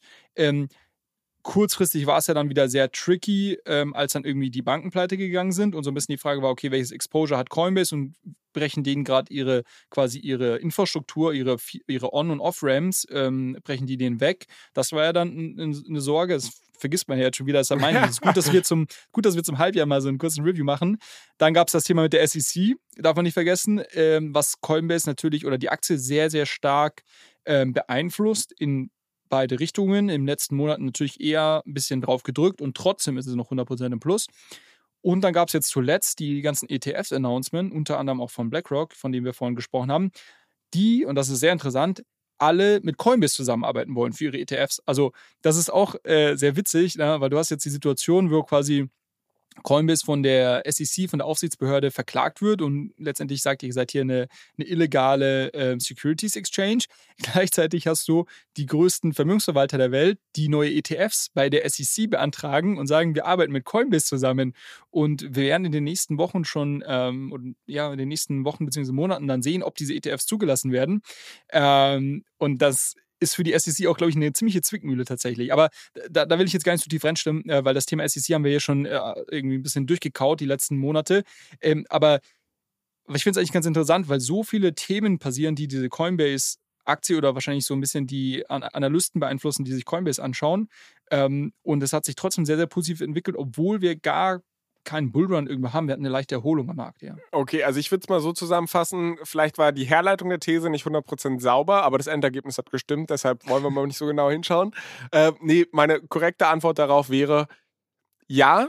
ähm, für mich war, und das hätte ich vielleicht damals spezifizieren müssen, du brauchst nicht zwangsläufig einen Bullenmarkt, dass Coinbase schlagartig hochgeht, sondern du brauchst einen Katalysator, dass die Insolvenzangst weggeht. Und ähm, ich glaube, das haben wir halt gesehen. Also du hast es gerade eben auch beschrieben, indem du meintest, die Angst war ein bisschen raus. Wir hatten diesen Max Payne-Moment oder äh, nicht zwangsläufig die Tiefstkurse schon gesehen, aber die Leute haben halt gesehen, okay, irgendwo gibt es einen Bottom, scheinbar. Irgendwo ähm, wird das Ökosystem vermutlich überleben. Wir haben institutionelle Investoren, die da groß dran glauben okay, dann ist es halt vielleicht eine Frage von Cost-Cutting und Fixkostenblock unter Kontrolle bekommen und dann kannst du halt nicht mehr jedes Forschungsvorhaben irgendwie stützen, aber du schaffst es zu überleben und dann können wir einen fairen Preis für die Aktie finden. Deshalb finde ich Coinbase, und verstehe mich nicht falsch, die Aktie kann sich von hierhin weiterhin verzehnfachen und damit will ich garantiert nicht zitiert werden. Aber ähm, das, das, ist meine, das ist meine Headline. Ich mache jetzt mal die. nee, aber äh, ich glaube halt. Spiegel, Spiegel Bestseller-Autor sagt, Coinbase wird sich verzehnfachen. Nein, aber was ich damit sagen will, ist, ich glaube, die Aktie ist aktuell halt nicht mehr so attraktiv und wir machen hier keine Anlageberatung oder whatever, weil das Risiko-Chancen-Verhältnis, also klar, von hierhin kann es weiter nach oben gehen, aber auf der 8 Milliarden Bewertung war das halt so ein Ding, klar, das Ding kann pleite gehen, aber du hast eine richtig gute Chance, dass es mit einem mal hochploppt. Ich glaube, diesen Plop haben wir gesehen, das kann weiter ploppen, aber jetzt ist es nicht mehr so eine, ne, so eine Wahrscheinlichkeit, die irgendwie super hoch ist, sondern die, die Chancenverhältnisse haben sich ein bisschen verschoben. Hast du und deshalb hast du denn basierend auf deiner Prediction auch gehandelt oder ist das jetzt hier nur so dahergesagt? Das ist, das ist tatsächlich so. Da möchtest du überhaupt darüber sprechen? nee, das ist tatsächlich so Coach-Bullshit. Äh, so von okay. wegen, ich erzähle irgendwelchen Leuten, weil ich angeblich Ahnung davon habe, aber selbst nicht, nicht ausprobiert. Hat aber äh, tatsächlich auch so ein bisschen ähm, regulatorische Gründe, weil ich bin recht vorsichtig. Also ich versuche eigentlich über die Investments, und wir machen es hier in dem Crypto-Space, ist es halt so explizit als Hausaufgabe deklariert, ich verliere hier eh einen Haufen Geld und alle kriegen es mit. Äh, so nach dem Motto, das, das ist so ein bisschen Lost Porn. Ähm, aber bei meinen Aktieninvestments bin ich vorsichtiger, da in der Öffentlichkeit überhaupt drüber zu sprechen, weil dann bist du halt schnell irgendwie so, oh ja, deckt sich mit Coins ein und dann pumpt er sie irgendwie in den Medien oder so. Und diesen Eindruck will ich einfach nicht erwecken. Also, das heißt, wenn ich über eine Aktie spreche, dann sind es ja, ich kann nicht, also ich muss jetzt vorsichtig sein. Es ist nicht immer so, dass ich die nicht selbst im Portfolio habe oder so, okay, aber, aber, ich versuche, hast, ich versuche meine. nicht Anfang des Jahres oder Ende letzten Jahres Coinbase-Aktien Nein, habe ich nicht okay. gemacht. Ja, schade. Also, aber du hättest es ja machen können, hast du auch nicht gemacht, oder? Äh, ich glaube, ich bin absolut overexposed auf den Kryptomarkt. na gut, na gut. Okay, ich habe äh, auch eine Prediction im, im, im Sack. Äh, mhm. Es steht 1-1, würde ich sagen. Und jetzt so, sollten wir auch aufhören zu zählen, weil ich glaube, ab jetzt wird es bei mir nicht viel besser werden. Ähm, schieß mal los, deine nächste Prediction. Ich glaube, wir müssen ein bisschen mehr Rapid Fire machen, weil sonst, ja. ich weiß gar nicht, wo wir jetzt hier zeitlich stehen, aber. 40 Minuten, ich glaube, wir haben noch. Uhu. Ein bisschen haben wir schon noch. Okay. Ähm, ich hatte mich zum Thema ETH-Staking geäußert ähm, und hatte gesagt, dass ich glaube, dass zum Ende des Jahres ähm, über 25 Prozent aller ETH, und das sind circa 30 Millionen ähm, Coins, gestaked werden, ähm, was einem Wachstum von 100 Prozent dann year over year entspricht. Ähm, ich habe das jetzt mal in Vorbereitung der Folge so ein bisschen äh, mir angeschaut, wo wir aktuell stehen. Wo schaust du dir sowas an? Gibt es unterschiedliche Quellen, also ultrasound.money, über die Website haben wir schon ein paar Mal gesprochen. Ähm, das ist eine gute Seite dafür. Ähm, es gibt unterschiedliche Dune-Dashboards, wo man sich das anschauen kann. Okay. Ich wollte bloß einmal für die Leute, die halt auch mal solche Analysen selbst machen, dass wir vielleicht sowas immer mal ein bisschen dazu sagen, dass du hier deinen Secret, ja. Secret Source auch so ein bisschen preisgibst. Aber genau. ja, ist ähm, notiert. Ähm, ist notiert. Okay, und aktuell sind wir bei knapp 20 Prozent, also irgendwie 19,7 ähm, Prozent der ETH, die gestaked sind. Ähm, und ich bin, glaube ich, somit sehr gut auf Kurs. Also ähm, wenn das sich so weiterentwickelt übers, im zweiten Halbjahr, wie es im ersten Halbjahr, ähm, dann sollte ich äh, eigentlich ziemlich genau äh, bei diesen 25% rauskommen oder 30 Millionen Coins. Vielleicht bin ich ein Ticken zu optimistisch gewesen. Ähm, wird natürlich auch sehr stark davon abhängen, wie sich jetzt irgendwo die, die Kurse ähm, weiterentwickeln, glaube ich. Ähm, aber man hat natürlich gesehen, dass halt ähm, nach dem ähm, nach dem äh, Shanghai Upgrade oder Chapella Upgrade, ähm, wo man quasi dann seine Tokens ja auch wieder zum ersten Mal unstaken konnte, ähm, was ja noch so ein großes Risiko, was irgendwie im Markt war, ähm, dass nach, ähm, danach dann der Zufluss sehr stark ähm, zugenommen hat. Also die Sorge war ja, äh, oder die, die Vater, sag ich mal, haben gesagt, oh, alle werden verkaufen, alles wird unstaked werden und es wird quasi einen riesen Vertra äh, Verkaufsdruck auf den Markt geben. Das ist, glaube ich, absolut nicht eingetreten. Das, ist, das Gegenteil ist eingetreten. Es gibt eine, eine Warteschlange aktuell ähm, neue ETH-Validatoren ähm, hochzufahren. Und ich glaube, die wird auch so schnell nicht mehr weggehen, diese Warteschlange. Ähm, und von daher, äh, ja, äh, liegen wir da richtig. Und ich habe noch eine ganz spannende, spannende Metrik im Zuge dessen. Das muss ich mal kurz hier rausholen. Die habe ich den gesehen. Während äh, wo sich jemand. Ja. ja, sag ruhig, sorry. Ich wollte eigentlich sagen, während du die raussuchst, ähm, würde ich dich dann nochmal an der Stelle loben für das Reasoning überhaupt hinter dieser Prediction. Ich habe es mir auch nochmal angehört und du hast damals nämlich gesagt, hey, pass auf, Leute, die ans Ökosystem als solches glauben, da ist Staking eigentlich die allerbeste Alternative, weil du kannst deine ETH so rumliegen lassen und kriegst gar nichts drauf oder du stakest sie und kriegst halt ein paar Prozent drauf. Scheißegal, ob die Staking-Yields runtergehen, aber es ist halt besser als gar nichts. Und die Konkurrenzangebote werden wahrscheinlich nicht so hoch sein. Also wenn du im Ethereum-Ökosystem unterwegs bist, wenn dir irgendjemand anderes fantastische Kryptorenditen äh, versprichst oder Yields, angeblich risikofrei, das äh, not gonna happen, mein Freund, weil guck dir den Markt an, die müssen ja irgendwo herkommen. Der Bedarf an Leute leihen sich irgendwie viele Tokens, ist nicht besonders hoch. Also deshalb ähm, glaubst du, dass halt dieses Risiko beim Staking irgendwie überschaubar ist oder beziehungsweise du kannst sehr gut einschätzen, welches Risiko du da eingehst. Und deshalb werden viele Leute, bevor sie ihr Money tot rumliegen lassen, äh, es halt irgendwie staken. Ich habe damals versucht, ein bisschen gegen zu argumentieren, fand meine Einwände jetzt auch nicht ganz blöde, aber ehrlicherweise muss ich sagen, schon eine überzeugende Nummer gewesen. Okay, äh, die, die Metrik, die ich noch gefunden habe, äh, was ganz interessant ist. Äh, Oder ein bisschen rot und, und will da so ein bisschen drüber gehen. Finde ich, find ich süß. Aber mal weiter.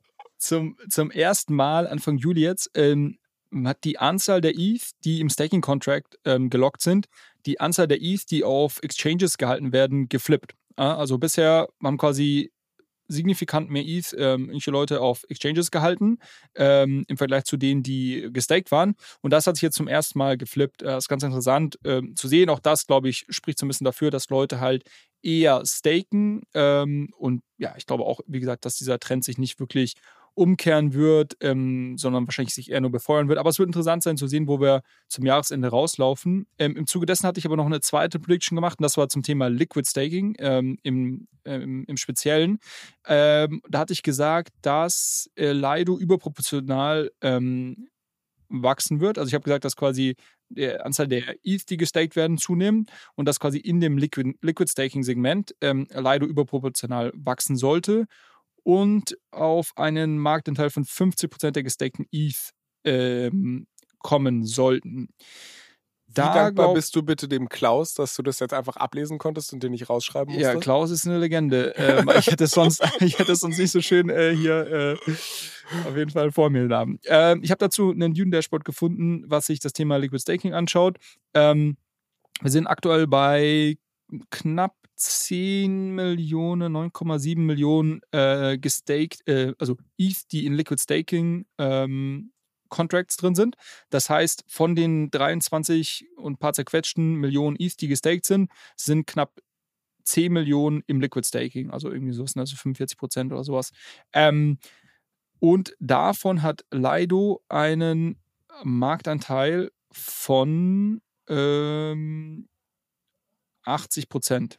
Ah, ähm, sie nehmen aber nicht wirklich überproportional zu. Also ich habe mir hier nochmal den Chart über die Zeit ähm, gesehen. Das ist, sie sind quasi konstant. Dadurch, dass der Gesamtteil aller der gestakten ETH so stark zunimmt, ähm, ist Lido quasi immer noch bei, bei roundabout ein Drittel. Also sie haben halt irgendwie knapp 8 Millionen ETH, die mit Lido gestaked sind ähm, ist eine relativ einfache Rechnung, 23, irgendwas ähm, sind, ähm, sind quasi insgesamt gestaked, Millionen ETH sind insgesamt gestaked, also 8 durch 24 bist du bei einem Drittel ähm, ähm, ungefähr. Und das hatten sie auch schon im, im Januar oder im Dezember, als sie die Prediction gemacht haben. Das heißt, der, der Teil ist relativ konstant.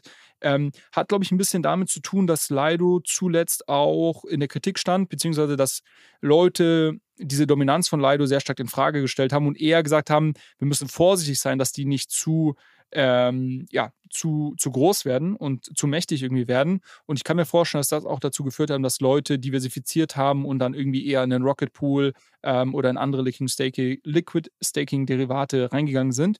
Ähm, nichtsdestotrotz ist das schon, schon nach wie vor äh, sehr, also 80% Marktanteil ist halt einfach huge und ich sehe auch nicht, dass Lido da irgendwie weggeht. Aber von meiner Prediction im Liquid Staking Bereich haben die 80 Prozent. Okay. Okay. Also sorry, es sind zwei Zahlen. Das eine ist quasi, du kannst dir anschauen, okay, ähm, die innerhalb äh, vom Liquid Staking, also knapp 10 Millionen ETH sind im Liquid Staking, da hat Lido einen Marktanteil mit ihren 8 Millionen von 80 Prozent. Okay. Ähm, bezogen auf alle, auf die Gesamtheit aller ETH sind sie eher bei einem Drittel ungefähr. Okay, das sind so die zwei Zahlen, die man am Kopf haben kann. Was ich ja äh, gesagt hatte, ist, dass sie äh, im, dass das Liquid Staking noch stärker zunimmt, dass wir quasi nicht bei nur 10 Millionen von jetzt irgendwie knapp 24 Millionen ETH ähm, Liquid Staking sind, sondern dass wir da eher Richtung vielleicht 15 Millionen gehen, also dass noch mehr Leute Liquid staken. Wenn Lido da ihren Marktanteil konstant hält bei 80 Prozent, wären sie quasi auf diese Gesamtmenge ETH eher wahrscheinlich Richtung 40 Prozent plus gerutscht. Das war ja so ein bisschen mein Reasoning. Ähm, aber es gibt nach wie vor sehr viele Leute, die sich von Liquid Staking Tokens fernhalten. Ähm, vielleicht auch unter, unter Sicherheitsaspekten natürlich. Ähm, und deshalb ist das nicht ganz eingetreten, aber sicherlich trotzdem irgendwo Liquid Staking ziemlich erfolgreich. Ähm, ich muss sagen, also an der ja. Stelle vielleicht auch nochmal ein kleiner Shoutout an Max von Blog Stories. Äh, der hatte nämlich mal eine Story äh, dazu gemacht, weil du gerade gesagt hast, viele Leute haben sich von Lido auch so ein bisschen bewusst ferngehalten, weil die ein bisschen zu mächtig wurden. Und der hat ganz cool die Dynamik dahinter erklärt, warum eigentlich. Weil halt ziemlich viele Leute da hingegangen sind und du versuchst ja eigentlich beim, durch das Staking eine dezentrale Blockchain zu gewährleisten.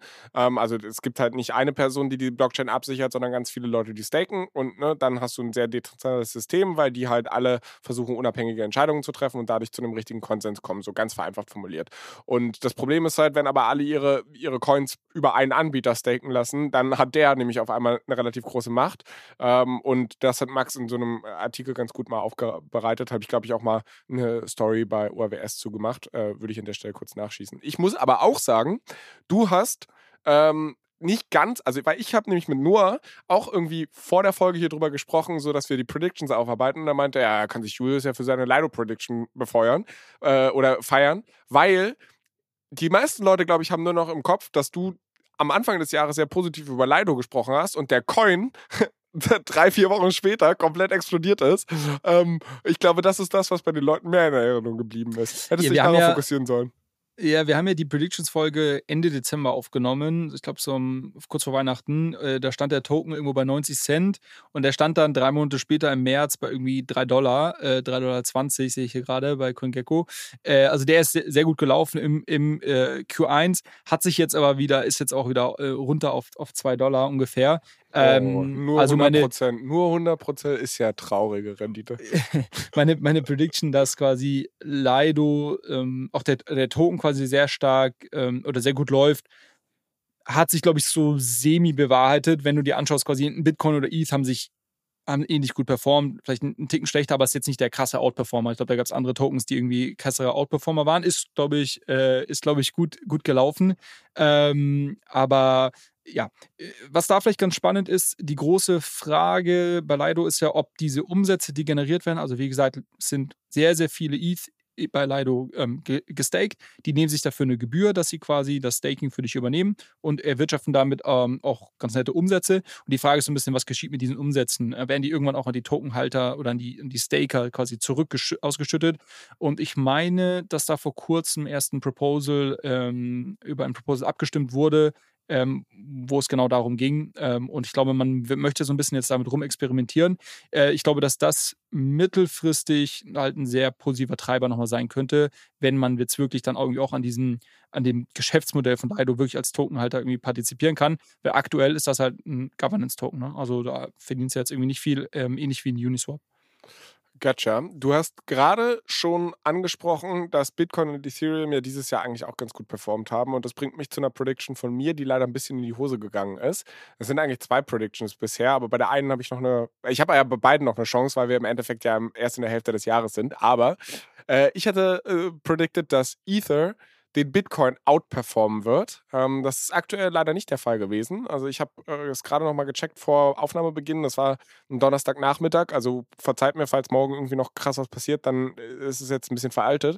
Aber da war Bitcoin 81 Prozent seit Jahresanfang im Plus und äh, Ethereum nur 56 Prozent. Also die Prediction hat sich nicht bewahrheitet. Ich kann mir ehrlicherweise nicht erklären warum, aber äh, vielleicht liegt es auch ein bisschen daran, dass halt irgendwie die ganzen Bitcoin-ETFs und so weiter äh, jetzt ja so in aller Munde sind und die Leute halt vielleicht sich da auch einen besonderen, weil die institutionelle Adoption oder der, das institutionelle Geld wahrscheinlich mit Bitcoin-ETS viel in Bitcoins fließen wird. Vielleicht wird das antizipiert, hat dazu geführt, dass, dass man da jetzt auch nochmal ein bisschen, äh, bisschen bullischer ist. Ich hatte weiterhin predicted, dass bis 2025 werden wir das sogenannte Flippening sehen. Ähm, also, dass Ethereum Bitcoin überholt. Äh, dementsprechend, wir sind auf einem völlig falschen Weg, weil wenn Bitcoin besser performt als Ethereum, dann wird das offensichtlich nicht funktionieren. Aber äh, es ist ja noch bis 2025. Ich bleibe der Optimist der Runde und dementsprechend äh, drücke ich mir da einfach selbst weiter die Daumen. Okay, ähm, werden wir so festhalten. Ich habe ich hab tatsächlich, ähm, wenn wir jetzt hier gleich durch sind mit unseren Predictions, habe ich auch noch so ein paar Sachen aufgeschrieben, die wir nicht so auf dem Schirm hatten. Da kommen wir gleich, gleich nochmal auf das Thema Bitcoin auch zu sprechen. Ich hatte mich dazu geäußert zum Thema Layer 2 Blockchains ähm, und habe gesagt, ein bis zwei Quartale in Folge werden wir dreimal so viele Transaktionen auf Layer 2 im Vergleich zu Ethereum sehen. Ähm, ich bin jetzt an dem Punkt, dass ich das leider nicht genau nachvollziehen kann, weil die, die, ähm, die äh, Webseite, die ich immer für diese, für diese Analyse mir angeschaut habe, die haben ein bisschen ihre, ihre Metriken und ihre Charts verändert. Also es ist jetzt, äh, ich, ich muss, müsste im Nachgang nochmal noch mal ein bisschen mehr Research machen, ähm, aber ich, ich, ich schaue es mir trotzdem an. Also ich bin auf der Seite L2Beat, also layer2beat.com, die haben wir auch schon mal verlinkt, können wir auch nochmal machen. Ähm, und da sieht man jetzt halt, ähm, wenn wir auf dem, wenn man auf dem Tab Activity ist, sieht man jetzt die ähm, Transactions per Second, also TPS, ähm, von Layer 2 und äh, Ethereum. Ähm, und was ich ja mit der Aussage meinte, ist, ist so ein bisschen das äh, kumulative Volumen von diesen äh, TPS. Also äh, TPS quasi ist, wie viele Transaktionen finden aktuell jetzt pro Sekunde statt. Was ich ja meinte, ist quasi ein, zwei Quartale in Folge sehen wir in Summe mehr Transaktionen von äh, auf Layer 2 versus Ethereum Mainnet. Das müsste man jetzt quasi einmal ähm, aufsummieren. Man sieht aber, und deshalb glaube ich, dass diese Prediction ähm, grundsätzlich, äh, grundsätzlich richtig ist, wenn man sich den, den Chart anschaut, dass Zeit, und das ist hier Oktober ich würde sagen, Oktober ähm, 2022 die TPS von Layer 2 ähm, die von Ethereum Mainnet überschritten haben und dass sich dieser Trend seitdem auch nicht mehr umgekehrt hat. Und wir eigentlich, wenn ich jetzt mal hier auf Januar gehe, ähm, also im Januar standen wir bei ähm, 17 Transactions per Second, ähm, äh, also Anfang Januar auf Layer 2 versus 11 bei Ethereum. Ähm, Ethereum ist nach wie vor bei 11 bis 12, es bewegt sich immer so ein bisschen. Ähm, und die Layer 2 sind jetzt bei 37, was ziemlich genau dreimal so viel ist wie Ethereum.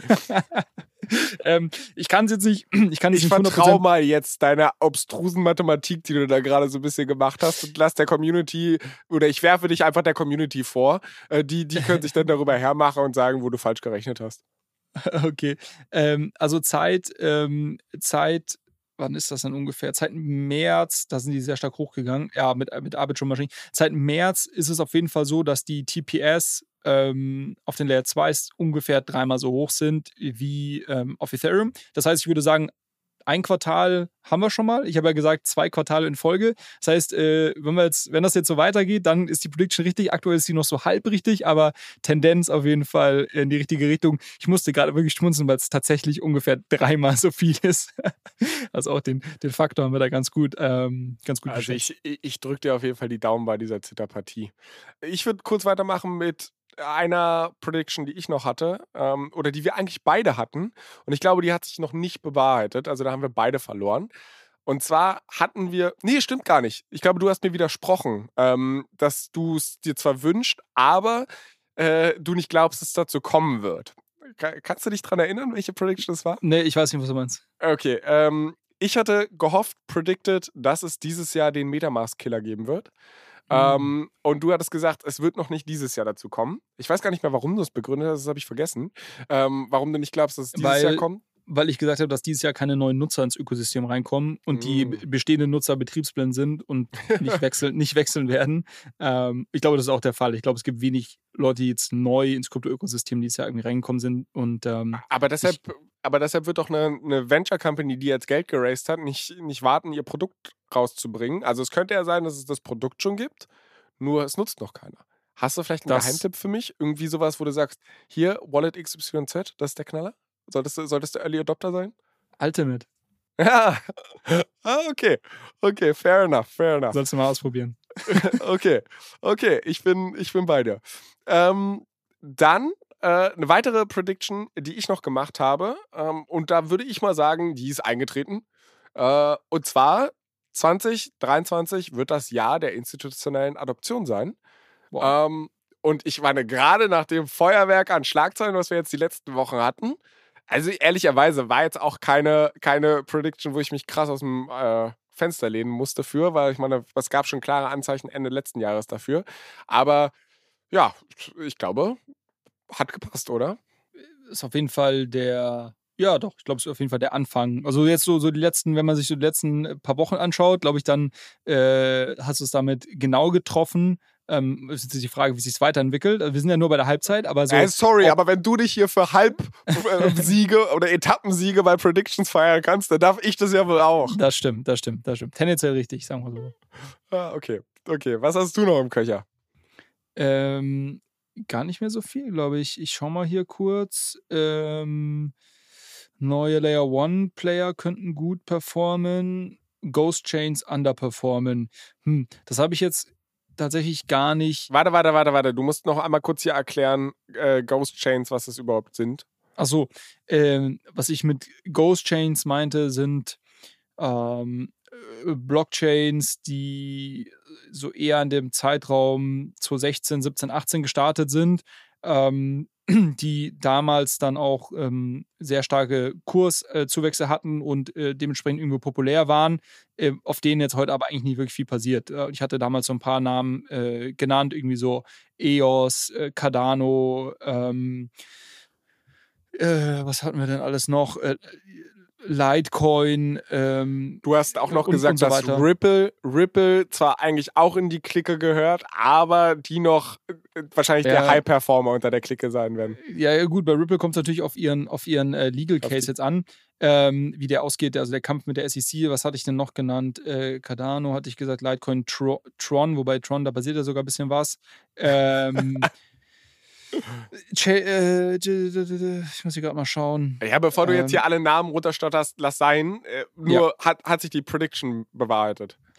Ehrlicherweise schwer zu, schwer zu sagen. Ich müsste jetzt mir mal hier einzelne, ich kann jetzt hier noch anhand von einzelnen sagen, ich habe nie diesen Ghost Chain Index gebildet. Deshalb äh, kann ich es dir nicht genau sagen. Hast ja gerade gemerkt, wie schwer das ist auch ich mir smart. Tue auch smart. Weißt du, man macht einfach so die Predictions, wo man denkt, man liegt richtig, die recherchiert man nach. Bei denen, wo man sagt, pff, könnte es sein, dass ich da falsch lag. Ja, habe ich, hab ich, hab ich nicht gecheckt, tut mir leid. ehrlicherweise von oben nach unten gearbeitet und irgendwann war die Zeit aus. Ähm, aber also tendenziell glaube ich richtig. Ich habe jetzt von keiner Chain, die ich als Ghost Chain einordnen würde, in den letzten Monaten irgendwie sehr viel positive Nachrichten gehört oder irgendwie Leute jubeln gehört, dass die Kurse da explodieren. Das heißt, das ist, glaube ich, tendenziell richtig. Ähm, ich hatte auch gesagt, dass neue Layer Ones gut laufen könnten.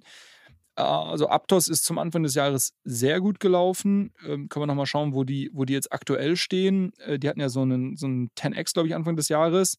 Ähm, ist jetzt wieder ein bisschen runtergegangen, aber wenn wir es uns zu Anfang des Jahres vergleichen, sind es immer noch 100 Prozent. Ähm, wo steht ein Sui, die jetzt erst kürzlich gelauncht sind? Ähm, ja, gut, die sind erst vor einem Monat, vor zwei Monaten gestartet, ein bisschen down. Also ich würde sagen, da liege ich nicht richtig, dass jetzt die neuen Layer Ones so gut performen. Das ist eher falsch.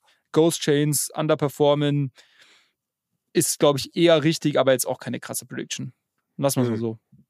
Das ist fair, weil wie sieht es mit den Infrastrukturplayern aus? Da hattest du gesagt, also im Blockchain-Stack, die sollen wohl Outperformer sein?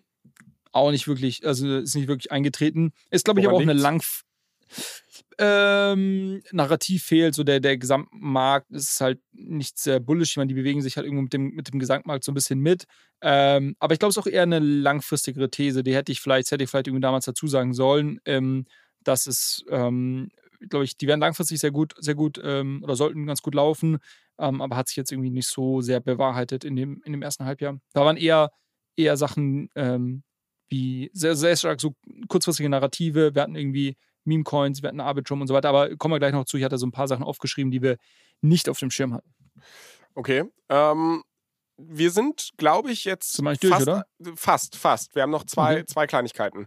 Äh, Mhm. ich habe noch eine Kleinigkeit und du hast noch eine Kleinigkeit, weil ähm, du hattest sogar Price Targets. Also, obwohl wir das ja eigentlich nicht machen und das auch höchst unseriös, ehrlicherweise, ist, irgendeinen Preispunkt anzusetzen und zu sagen, da wird es wahrscheinlich landen, haben wir uns dazu hinreißen lassen.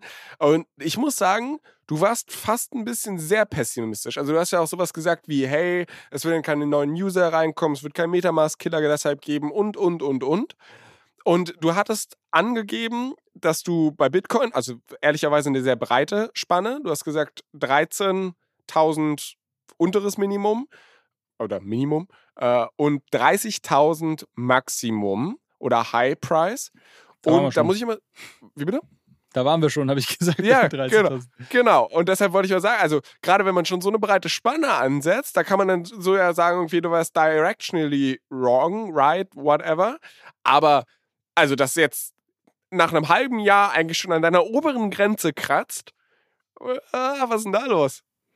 Äh, ist gut, aber äh, ja, du hast recht. Also da sieht man zu dem Zeitpunkt, wo wir die Predictions gemacht haben, waren wir, standen wir sehr auch unter dem Eindruck von FTX. Äh, Mitte, Mitte, Ende Dezember waren, glaube ich, der Gesamtmarkt noch etwas pessimistischer, als das heute der Fall ist. Und äh, dementsprechend, ähm, ja, waren wir da oder war ich da so ein bisschen eher on, on the lower end unterwegs. Ich glaube, bei Ether war es ähnlich. Da hatte ich, glaube ich, als High 700, 2000. 700 zu 2000 gesagt, ne? 2000, ja, irgendwie sowas. Ja, die 2000 haben wir auf jeden Fall auch gekratzt. Da waren wir schon Ja. drüber. Ja. ja, gut, Krass. äh, kann ich mit leben. Also, weil das ist lieber, also lieber Hast ein einfach tief stapeln. weißt du, entweder Genau. gewinnst du, entweder gewinnst du eine Wette oder du gewinnst Kohle. Ähm, in beiden Fällen hast du, hast du nicht wirklich was verloren. Finde ich, finde ich toll. Ähm, ich habe trotzdem noch eine Prediction ja gemacht. Ich weiß nicht, kannst du dich noch daran erinnern? Äh, nee, tatsächlich nicht. Ich hatte ganz am Ende, glaube ich, gesagt, dass ich glaube, es wird sich dieses Jahr noch eine Krypto-Ikone entzaubern. Äh, Ich meine, wir hatten Celsius-Gründer gesehen, oder beziehungsweise der, glaube ich, war jetzt gar nicht so im, im Vordergrund, aber hier die Terra Luna Guy, Ja. ähm, der hatte sich ja krass entzaubert. Oder am krassesten ja eigentlich Sam Bankman Fried. Äh, und ich hatte gedacht, ich glaube, das könnte dieses Jahr nochmal passieren. Ich würde nicht sagen, dass wir so weit sind. Das auf gar keinen Fall. Aber wenn ich mir da angucke, was für Anschuldigungen jetzt mittlerweile gegenüber sie, sie rausgebracht werden, ne? also man muss jetzt dazu sagen, das war jetzt nie ein Typ, glaube ich, der wie Sam Bankman-Fried so ein bisschen als Unschuldslamm wahrgenommen wurde. Also ich glaube, man hat Binance schon immer in eine andere Ecke getan als FTX. Deshalb wäre es jetzt vielleicht, zählt die Prediction so oder so nicht zu 100 Prozent. Aber ich glaube, wenn ich jetzt mich festlegen müsste, ist es am ehesten oder hat er halt ganz gute Karten, da, dass da halt nochmal irgendwie der große Knall kommt, oder? Gebe ich dir recht. Ähm, also, wenn sich da jemand entzaubert, äh, dann höchstwahrscheinlich sie. Ähm, aber wir werden es sehen. Also, ich glaube, das, ja, das ist jetzt tatsächlich eine Prediction, wo es noch wenig Sinn macht, jetzt im Halbjahr äh, äh, quasi Bilanz zu ziehen. Aber äh, directional könnte sich das, könnte sich da was entwickeln. Ich hoffe es tatsächlich nicht, weil ich glaube, das wäre wär Ja, nicht so schön. Aber auch an-. Au- Auch an der Stelle, ne? Ich meine, wir sind hier kein Gerichtssaal. Ähm, so und im Endeffekt muss ein Richter entscheiden, äh, also jetzt erstmal über diese Klage entscheiden, die da anhängig ist, ob das ein, ob da irgendwelche ja, Vergehen begangen wurden. Das klingt super kompliziert, aber ihr glaubt, ihr wisst alle, was ich. Also ich mache jetzt hier so ein Cover Your Ass. Ich habe keine Ahnung, ob was da läuft und whatever. Ich will niemandem irgendwas vorwerfen. Nur ich habe ein paar Headlines gelesen und da sieht es jetzt halt irgendwie nach, wo Rauch ist, ne? Ähm, und ja, schauen wir einfach mal. Okay, ich glaube, das können wir so ein bisschen als äh, Zwischenfazit unserer Predictions so stehen lassen. Wir haben jetzt wenig neue Predictions gemacht. Ähm, Ich habe genau, ich habe da noch ein, zwei Punkte zu. Ich hatte mal so ein bisschen überlegt, was haben wir denn irgendwie, was hatten wir nicht auf dem Schirm oder was haben wir übersehen ähm, und habe hier mal äh, fünf Sachen aufgeschrieben. Äh, das eine war das Thema Bitcoin-Innovation, ähm, was auch sicherlich dann beeinflusst hat. Du hast ja gesagt, ETH outperformt Bitcoin, ähm, ist nicht wirklich eingetreten. Ähm, hat sicherlich auch damit zu tun, dass Bitcoin ein neues Narrativ gewonnen hat mit dem Thema ähm, Ordinals, mit quasi NFTs auf Bitcoin, mit irgendwie Layer 2 Lösungen oder sag ich mal Blockchains, die auf Bitcoin aufbauen ähm, und so weiter und so fort. Ich glaube, das hat Bitcoin irgendwo gut getan als Narrativ ähm, und ist, glaube ich, was, also was ich auf jeden Fall nicht so stark auf dem Schirm hatte. Ich bin aber auch nicht so, so tief in dem Ökosystem äh, tatsächlich drinnen, ähm, würde das aber grundsätzlich als irgendwo positiv wahrnehmen. Das äh, zweite Thema war der Arbitrum-Hype.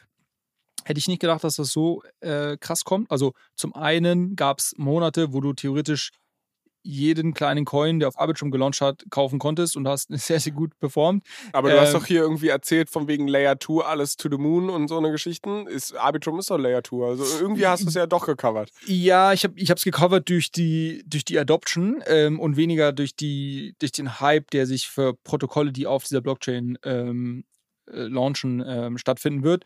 Aber, aber gut, äh, genau, also ich glaube, es gab eine krasse äh, Preisexplosion und dann gab es natürlich den, den Airdrop, den Arbitrum Airdrop, der also den ich wahrgenommen habe als einen der meist diskutiertesten äh, Airdrops und wo es irgendwie sehr viel Aufmerksamkeit drumherum gab. Ähm, das, äh, das war auf jeden Fall, glaube ich, was, was ich so nicht vorher gesehen habe. Äh, äh, Pepe, Memecoin, Pepe haben wir nicht auf dem Schirm. Ist fairerweise schwer, sowas auf dem Schirm zu haben. Äh, aber es hat sich mal wieder gezeigt, äh, neue Memecoins kommen halt aber irgendwie immer mal wieder aber das ist ja fast widerspricht eine andere Prediction, die du gemacht hast, weil ich ähm, hier der Klaus hatte in unser Doc auch getickert, äh, No Brand Underperformance, zweite Reihe der Meme Coins underperformen. Ne? Zweite Reihe der Meme, also. Äh, Na, wieso? Aber Pepe ist ja, die gab es ja davor nicht. Also ja, deshalb. Aber das ist, würde ich ja eher sagen, also da bist du zweite Reihe. Da, wenn du von, von, von ganz hinten anfängst, bist du sechste Reihe eigentlich. Mm. Siehst du anders?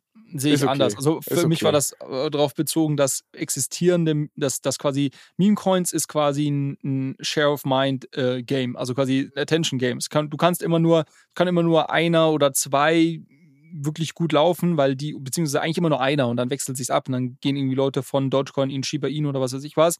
Ähm, und jetzt hat halt Pepe, Pepe dieses Jahr so ein bisschen den, ähm, den Attention, das Attention Game gewonnen.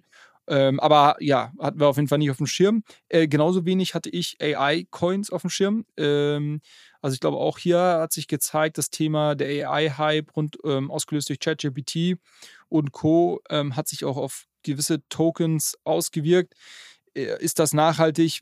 Wahrscheinlich nicht. Äh, aber sag mal, es gab, es gab eine Zeit im, im Q1, wo, glaube ich, jeder Token, der irgendwo, irgendwo AI im Namen stehen hatte oder in der, in der Value Proposition, äh, ist ganz gut gelaufen. Und äh, der letzte Teil, und das ist jetzt vielleicht eher eine Prediction, ähm, ist das Thema ähm, das äh, Trading-Volumen zwischen dezentralen und zentralen Börsen, also DEX to SEX äh, Volume. Ähm, wo wir einen starken Anstieg dieses Jahr gesehen haben. Nicht zuletzt natürlich getriggert durch irgendwie FTX-Pleite und so weiter. Und dann gab es die ganze Sorge rund um, um Coinbase. Ähm, ähm, Leute sind halt von den Börsen runtergegangen. Binance gab es ja immer mal wieder äh, Sorgen. Ähm, und man hat gesehen, dass äh, zum Höhepunkt ähm, die, am Anfang dieses Jahres oder Mitte, Mitte jetzt im Q1 war das, glaube ich, ähm, 20 Prozent ähm, des Volumens auf dezentralen Börsen stattgefunden hat. Also ähm, die Ratio zwischen andersrum, die Ratio zwischen, zwischen dezentralen Börsen und zentralen Börsen quasi bei 20 Prozent lag. Ähm, das ist jetzt wieder ein bisschen runtergegangen, ist aktuell bei 13 Prozent, ähm, ist aber immer noch um einiges höher als so historische Werte. Also man hat schon gesehen, dass sich die Volumen eher in Richtung, äh, Richtung DeFi-Welt, Richtung quasi On-Chain-Trading äh, ähm, verschieben. Und ich würde mal sagen, dass das ein Trend ist, der sich eher weiter so entwickeln wird. Also das ist natürlich irgendwo zyklisch, ähm, aber ich glaube, ähm, das, ist, das ist ein Trend, der eher weiter, dass die Volumina sich weiterhin hin, hin zu dezentralen Börsen verschieben. Warum glaube ich das? Zum einen nach wie vor diese Unsicherheit, zentrale Börsen, lass jetzt mal irgendwie noch mehr News bei Binance rauskommen und sowas, wenn Leute ihr Geld abziehen. Aber ich glaube, wir, wir sehen einfach viel bessere Produkte in der, in der DeFi-Welt. Ne? Also quasi, du hast niedrige Transaktionsgebühren mit Layer 2s, du hast irgendwie bessere User-Interfaces, du hast bessere Wallets mittlerweile. Ähm, hatten wir ja vorhin auch ähm, hier besprochen, dass da Innovationen gibt und so weiter. Und ich glaube, es macht es einfach immer attraktiver, dann auch auf der dezentralen, äh, auf dezentralen ähm, Alternativen aktiv zu sein. ähm, wo man eben nicht dieses Counterparty-Risiko hat, ähm, das man auf zentralen Börsen hat. Deshalb, ich glaube, das wird sich weiter in die Richtung entwickeln bis dann irgendwann ein Bullenmarkt kommt, weil dann, wenn quasi viele neue Leute in den Markt reinkommen, die gehen dann eher wieder auf Binance, Coinbase und Co. Dann wird sich das wieder in die andere Richtung verschieben. Ähm, aber bis das der Fall ist, glaube ich, ähm, wird sich das eher Richtung dezentrale Börsen verschieben. Wunderschön. Ich glaube, da haben wir dann nochmal ein paar, paar neue Sachen auf dem Zettel. Äh, dem habe ich gar nicht so viel entgegenzuwerfen und auch ehrlicherweise nicht so viel zu ergänzen, weil was neue Predictions angeht, ich bin recht happy oder beziehungsweise ich bin ja eher so der hoffnungsvolle Typ, dass ich sage, ich halte an meinen alten Predictions fest und gucke, dass die sich irgendwie noch äh, bewahrheiten äh, und habe jetzt nicht gedacht, dass ich da jetzt noch mehr Öl ins Feuer gieße und dann noch mehr schlechte Predictions mache. Deshalb halte ich mich an dieser Stelle zurück.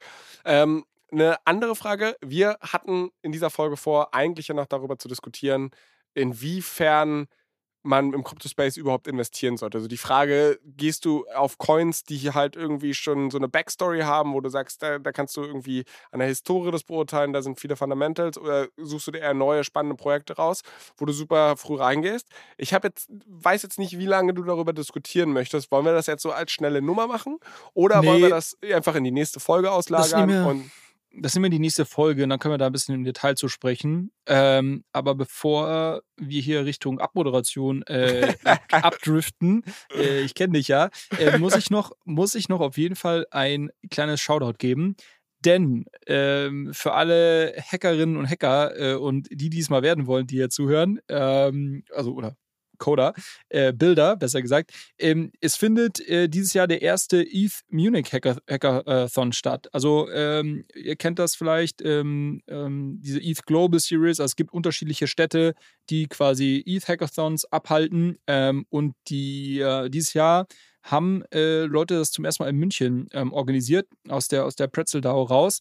Ähm, und das äh, finde ich sehr, sehr cool. Würde ich jedem ans Herz legen. Ähm, ich werde auf jeden Fall vor Ort sein. Das ist, jetzt muss ich mal kurz das genaue Datum, nicht, dass ich das jetzt hier 11. irgendwie... 11. 13. August. Genau, 11. bis 13. August. Ähm, ist eine ganz coole Location hier an der TU in München. Gibt, glaube ich, sehr gute ähm, Preise zu gewinnen. Also ist auch, ähm, natürlich äh, gibt es da ganz gute Sponsorships. Aber wie, wie, wie, muss ich mir das vorstellen? Also ich gehe da hin, schließe mich zwei Tage ein und basse an einem Projekt, was ich dann der Jury vorstellen muss? Oder? Quasi. Äh, du, du kommst alleine alleine oder kommst mit, mit deinem Team. Meistens finden sich ja die Teams dann auch vor Ort bei so Hackathons. Ähm, und dann gibt es halt, ich meine, jeder hat ja schon so ein bisschen seine Themen, die er mitbringt, äh, die, man, die man vielleicht bauen möchte. Aber du wirst natürlich incentiviert, bestimmte oder es gibt Preisgelder, die äh, ausgesetzt werden, gewisse Protokolle oder gewisse ähm, Sachen zu verwenden in dem, was du baust.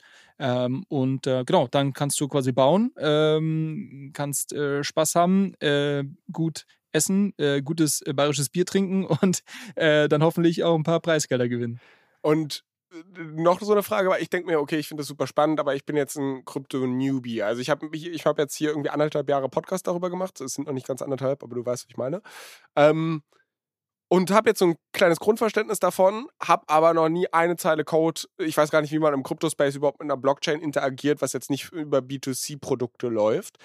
Kann ich bei sowas mitmachen? Oder, also, was brauche ich für Qualifikationen, um da mitzumachen? Kann da jeder mitmachen, wo sich irgendwie zehn Jahre Programmiererfahrung haben? Nee, also ich glaube grundsätzlich, ich kenne auch, ich kenne auch Leute, die, ähm, also ich kenne auch VCs oder halt Investoren, die aus Spaß immer mal wieder bei so Hackathons mitmachen, einfach um auch so ein bisschen das Gefühl zu bekommen, okay, woran arbeiten Leute, was sind die Probleme? Vielleicht, wenn du jetzt, du hast ja gesagt, okay, wie baut man überhaupt in Cryptospace Code oder, oder ähm, Applikationen? Ähm, und da immer mal wieder so ein bisschen Einblicke zu bekommen, am Zahn der Zeit zu sein, kann man das auf jeden Fall auch als, als äh, sag ich mal, non Non-Techie ähm, machen.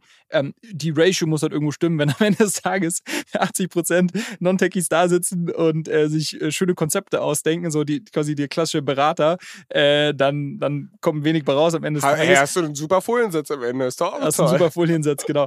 ähm, aber äh, nee, auf jeden Fall. Also würde ich, würd ich auch jeden dazu ermutigen, ähm, auch den Schritt mal zu gehen ähm, und vielleicht sieht man ja auch, dass das Spaß macht und ähm, kann sich dann die ein oder anderen technischen Skills noch aneignen. Ähm, genau, das, naja, das dazu. Und man, kann, und man kann einen Hefeweizen mit Julius Nagel trinken, ne? Also, was genau. noch mehr? also, äh, wir werden die Website verlinken, äh, kann man sich kostenlos anmelden ähm, und dann teilnehmen. Würde mich freuen, den einen oder anderen von euch dort zu sehen. Und äh, zweite Sache, ich bin in zwei Wochen wieder in Paris zur ECC. Äh, werde da eine, eine Woche ähm, unterwegs sein ähm, und da einfach nur, falls ihr vor Ort seid, ähm, schreibt uns doch, dann können wir mal schauen, ob wir da vielleicht irgendwas organisieren äh, oder uns einfach auf einen Kaffee treffen. Hey, perfekte Überleitung für mich, weil wenn ihr euch die Frage stellt, wie ihr es am besten erreicht, wir haben einen Instagram-Account, der heißt allescoin-pod. Wir haben außerdem einen Twitter-Account, der heißt allescoin-pod. Da äh, DMs sind open. Ich glaube, so sagen es die coolen Influencer und so. Also ihr könnt uns sehr gerne schreiben. Wir freuen uns drüber über Themenwünsche, Feedback, Kritik, Fragen, whatever oder halt Terminfindungsprobleme mit Julius. Ähm, schreibt uns, wir haben ein offenes Ohr wenn ihr coolen Shit irgendwie mit unserem Podcast gemacht habt, darauf aufbauend irgendwie, wie gesagt, hier der Klaus, der für uns die, diese Liste erstellt hat, bitte auch immer gerne rüberschicken, gerne auch auf LinkedIn, da sind, könnt ihr uns auch jederzeit erreichen. Ähm, wir freuen uns auf jeden Fall sehr. Wir freuen uns auch, wenn ihr diesen Podcast bewertet, auf Apple, auf Spotify mit fünf Sternen sehr gerne. Äh, lasst eine Bewertung da.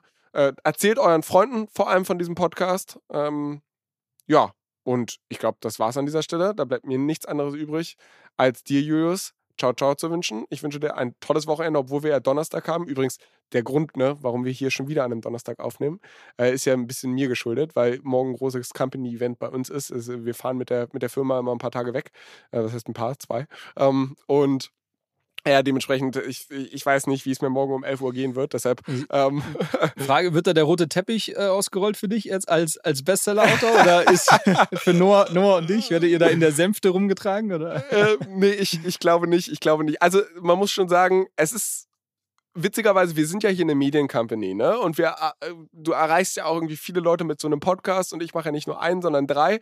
Ähm, und das, das juckt hier aber eigentlich kein Schwein, weil im Endeffekt ist es halt so Business as usual. Wenn jemand aber ein Buch schreibt, ist eigentlich auch vollkommen egal, wie viel du davon verkaufst. Aber wenn jemand ein Buch schreibt, hat es schon noch eine andere Wirkung. Es gibt sehr viele Kollegen, die jetzt so ein bisschen scherzhaft auf mich drauf zukommen und halt sagen, ah, Herr Bestseller-Autor oder äh, ich habe die Ehre oder whatever. Es ist, es ist ein ganz, ganz witziges Gestiche, äh, viel Lob, viel, viel ähm, nettes Feedback, was ich von den Kollegen bekomme, die uns ja auch hier Stück für Stück auch jeder, auf, also wirklich da auch nochmal ein dickes Dankeschön. Jeder hier hat uns echt krass supported. Ähm, sei es jetzt irgendwie durch irgendeinen Instagram-Post, irgendeinen ja, anderen Social-Media-Beitrag, sei es irgendwie, da, dass jemand hier uns Kekse vorbeigebracht hat, während wir geschrieben haben, whatever. Ähm, also wirklich jeder hat versucht, irgendwie seinen Beitrag zu leisten. Deshalb äh, an dieser Stelle nochmal ein dickes Dankeschön. Jürgen, dickes Dankeschön an dich. Und dass du auch in der Zeit, während ich hier Buch geschrieben habe und nicht so viel machen konnte, äh, für diesen Podcast, äh, du mich ausgehalten hast, das Projekt weiter mit mir am Laufen gehalten hast. Deshalb dickes Dankeschön und äh, wir quatschen in einer Woche wieder. Mach's gut, Flo. Ciao, ciao. Ciao, ciao.